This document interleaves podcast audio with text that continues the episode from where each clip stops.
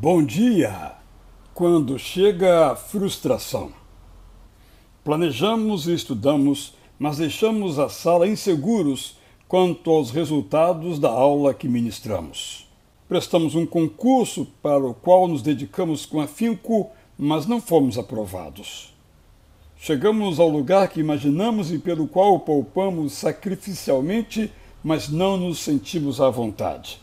Preparamos uma comida mas nosso paladar não a aprovou. Comum para os preguiçosos e os acomodados, a frustração também é uma possibilidade para os que se empenham.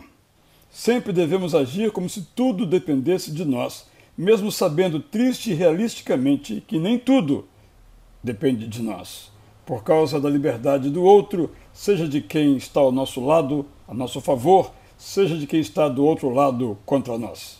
Assumamos corajosamente que os resultados almejados não dependem sempre de nós. Há fatores que não podemos controlar, há circunstâncias que não conhecemos. Se formos firmes e constantes, uma frustração pode nos fazer bem. A frustração nos faz bem quando meditamos sobre os nossos fracassos. Podíamos ter feito melhor? Façamos melhor da próxima vez. Fomos prejudicados? Busquemos a reparação à injustiça, se for possível.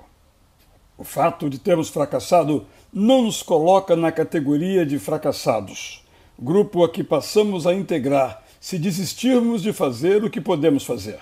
O fato de termos sido premeditadamente prejudicados não nos põe na categoria de vítimas permanentes.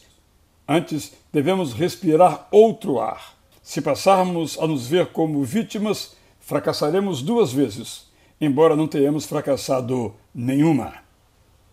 Aqui, do Israel Belo de Azevedo, o meu desejo, bom dia!